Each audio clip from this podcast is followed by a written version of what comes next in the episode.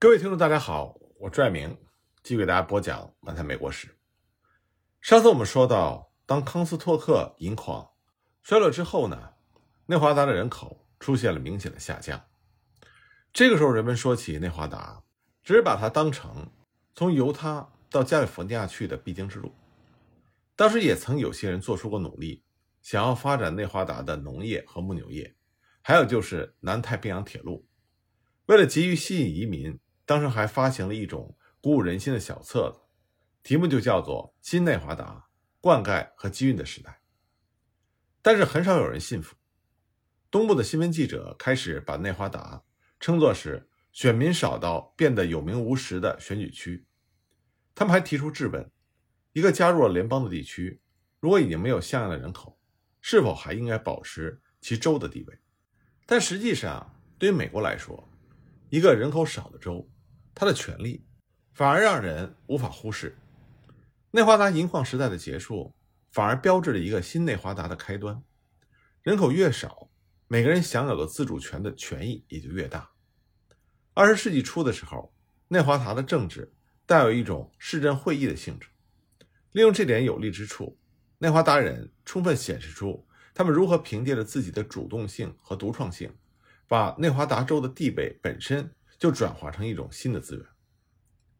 在美国联邦制之下，一个地域小或者人口少的州运用其自主权，行使大的不成比例的权利，这是有潜力可循的。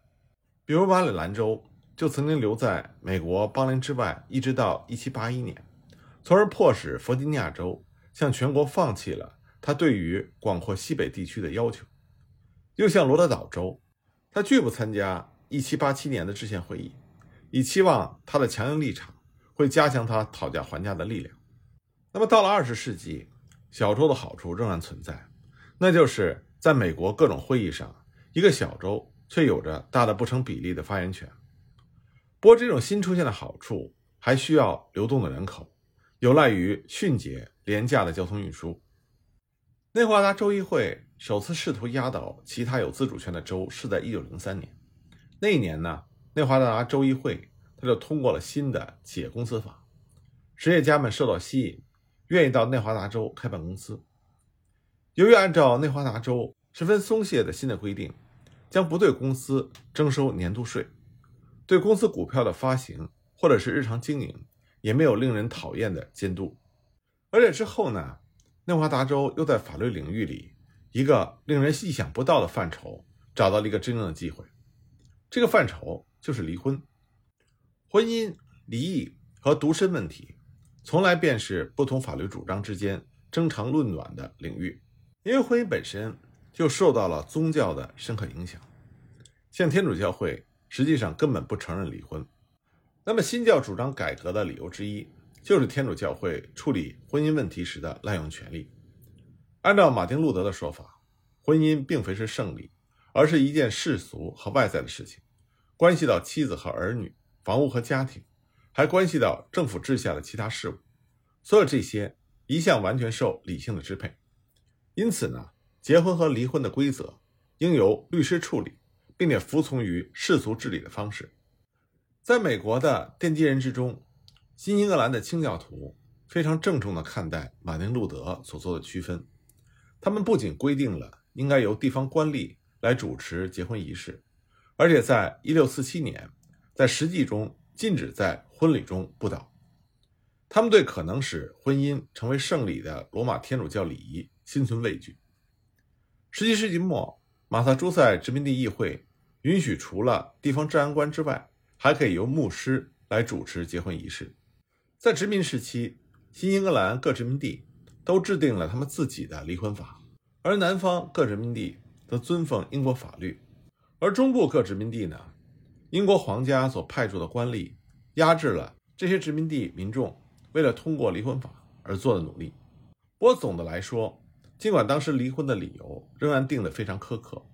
但是较之在英国已经宽松了很多。18世纪后期，特别是18世纪70年代，为了加强对各殖民地的控制。英国政府更是否决了各殖民地有关婚姻的法律，但是在美国赢得独立之后，各州呢就可以根据各自的离婚法自由行事。在独立战争到南北战争期间，大多数州都放宽了他们的离婚法。一般来说呢，大西北地区新近建成的各州较为开放，而沿海各州则限制比较严，其中又以纽约州和南卡罗来纳最厉害。而几乎在每一个州，这方面的动向都在于调整和统一离婚程序。到了1867年，在当时的37个州中，已经有33个。废止了由立法机关规定离婚，这是朝着离婚事宜民主化迈出的重要一步。因为州议会所定的私人法律一向都是有财有势者谋取特殊待遇的手段。那么，美国的这种联邦制度自然就造成了迁居离婚的做法。一个结了婚的人，如果觉得本州的法律不方便，就可以临时迁往另外一个州，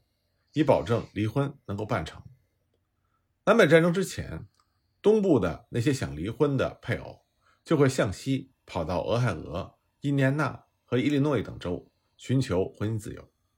但是也有人对此非常的反感，比如说有人就提到，有一个颇有名望的纽约人来到了印第安纳，到了午饭时分就办妥了离婚。当天晚上，他就娶了专程赶来的情妇，那个女人就下榻在同一家旅馆里，两个人很快就启程回家。这个时候。印第安纳州对他们已经毫无用处。到家之后，这位纽约人就把他新的妻子介绍给大惊失色的前妻，并且告诉他家里已经没有他的位置了，他必须收拾东西赶快离开。他的前妻只好这么做。那么在这种情况下，1873年，印第安纳州议会就颁布了一道严格的新法律，清除了本州办理的迁居离婚业务。但是伊利诺伊的芝加哥仍然是一个声名狼藉的离婚中心。而这个行业呢，也像其他行业一样，随着人口流动，日益就转向了西部。刚刚开发的西部各州自然有各种诱人之处，他们对于可以接受的离婚理由规定的非常宽松，一些州甚至制定了一项笼统的条款，规定只要法庭认为适当，任何要求离婚的理由都能成立。在这场办理迁居离婚业务的竞争中，具有同样重要意义的是，西部各州。对于居住期的要求含糊不清，乃至根本就不做任何规定。西部各州的居民几乎人人都是刚来不久，所以各州要想有选民的话，就必须把新来的人当作是合法居民。而新兴城市的建设事业推动者也为了急于招揽人口，所以也迫切的想把刚来的移民作为正式的居民。一些准州和州只要求人们居住一个非常短的时期。就可以获得州的投票权。像1880年之前，达科他准州的居住期要求规定为三个月，这自然就吸引了东部想要离婚的人。1889年，北达科他和南达科他同时作为州加入联邦，依然保留了这项与人方便的居住期要求，从而为办理离婚业务的兴旺奠定了基础。旅馆、酒吧，自然还有律师，都因为这些大把花钱的来客而生意兴隆。这些人之所以来到这里，就是为了走捷径，来解除婚姻的痛苦，再结良缘。一位当地的律师曾经夸耀说：“南达科他州的恶名对我们没有坏处，他替我们在外界做了宣传，给这里带来了大量的金钱，不仅用来支付离婚诉讼费用，还用来投资。甚至因为这项业务，南北达科达州还展开了竞争。不过几年之后呢，这两个州同时把居住期的要求提高到了一年。”所以也就不再有什么竞争可言了。先是放宽离婚法，接着发生种种丑闻，然后再掀起保守的改革运动，收紧有关法律，从而断送了办理离婚业务。这种模式在当时整个西部一再的重复。二十世纪初期，除了南北达科他两个州以外，其他西部的一些准州和州，包括俄克拉荷马、怀俄明、德克萨斯、内布拉斯加、爱达荷和内华达。也都把制造离婚看作是他们一项重要的地方行业。这些地方的离婚法之所以偏于宽松，只不过是在联邦制度下对纽约州和南卡罗来纳州离婚法过严所做的自然补充。纽约州的道德观念就成全了内华达的离婚制造所。纽约州要保持他伪君子的风范，原非难事，因为富有的纽约人全都可以跑到内华达的雷诺。去了结他们的心愿。那么在内华达呢，离婚实际上成为了一种主要的经济动力。不过这种状况在内华达的产生要比其他西部各州稍晚一些。直到二十世纪初，在内华达州得到批准的离婚案的数字仍然不多，因为那里的女性居民比较少，而且内华达州那个时候还没有建立起他在办理前居离婚业务方面的优势。第一件著名的内华达离婚案发生在一九零零年，当时呢，一位名叫拉塞尔伯爵的英国贵族，在住满了规定的六个月之后，顺利办妥了离婚，随即呢，娶了另外一个女人带回英国。在英国，他的原配夫人声称内华达的离婚无效，并且以通奸的理由诉请在英国离婚，而拉塞尔伯爵也因为重婚罪受到起诉，由他在上议院的贵族同僚审理此案。裁定他有罪，而且把他囚禁在了伦敦塔里。如果说这则关于内华达州离婚业务的活广告仍然有些含糊，但它至少向公众表明，内华达那里所规定的居住期它很短暂，而且呢，离婚法也相当的松弛。那么，为内华达离婚业务树立声明的第一次顺利的宣传，出现在一九零六年，当时报纸用头版头条新闻大力宣扬了不幸的劳拉·克利的故事。劳拉她的丈夫与人通奸，其后由于在内华达办妥离婚案，才得以让劳拉从她丈夫那里解脱出来。劳拉的丈夫呢，叫做威廉·克利，他是一名靠个人奋斗成功的钢铁制造业主。最初呢，他在宾夕法尼亚州的布雷多克做劳工，历尽艰辛，在三十七岁的时候当上了美国钢铁公司的总裁。他的同事们形容他在商业中冷酷无情。但在公务之余，他却是一个风流种子。为了追求风致动人的歌剧演唱家梅布尔·吉尔曼，他不惜抛弃了他的妻子和家庭。于是呢，和他早年结婚的妻子，一个贫穷矿工的女儿，就跑到雷诺城，要和他办理离婚。离婚之后不到九个月，克利就续娶了吉尔曼。报界对于这件事情愤愤不平，对威廉·科利发出了一片谴责的声音。但却称颂内华达州的法律保护了受到伤害的无辜者，也就是妻子劳拉·克利。那么，内华达州的办理离婚业务蒸蒸日上。内华达的律师在东部报纸上大登广告，声称该州六个月的居住期在全国是最短的。他们还隶属了内华达州种种十分容易得到承认的离婚理由，鼓吹内华达州与人方便和不要求确实事实的特点。并且还特意强调，内华达州没有妨碍立刻再婚的禁令。在这样的宣传力度之下，内华达州的离婚业务的确有了大的发展，给内华达州也带来了巨大的金钱利益。到了1910年的时候，内华达州一年所办的离婚案已经达到了300宗，所以大家所熟悉的那种改革周期就周而复始了。在教会和随后的进步党人的压力之下。内华达州议会在一九一三年把法定居住期由六个月提高到了一年，但是律师、商人、旅馆老板、酒吧掌柜和其他人立刻就表达了他们的不满。签署了离婚改革法案的共和党州长在一九一四年竞选连任的时候失利，而其他支持这个法案的议员也纷纷落选。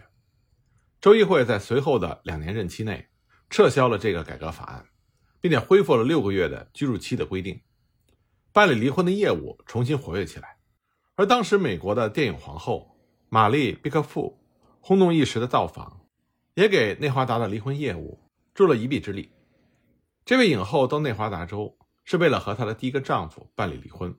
好和道格拉斯·范朋克缔结良缘。那么内华达州也有他自己的竞争对手，因此呢，州议会始终保持警觉。一九二七年的时候，有谣传说华阳明州。要把法定居住期减为三个月，在这种情况下，内华达州议会就颁布了一道法律，规定办理离婚只需要三个月的居住期。随后呢，在一九三一年，听说爱德荷州和阿肯色州也准备实行三个月的法定居住期，内华达州议会又连忙把他的法定居住期减到了六个星期。那么，随着离婚业的兴盛，他就日益和旅游业混在了一起。起先呢，这些打算离婚的人只是为了得到希望的法律结果，才在内华达州住下，顺便花钱寻欢作乐。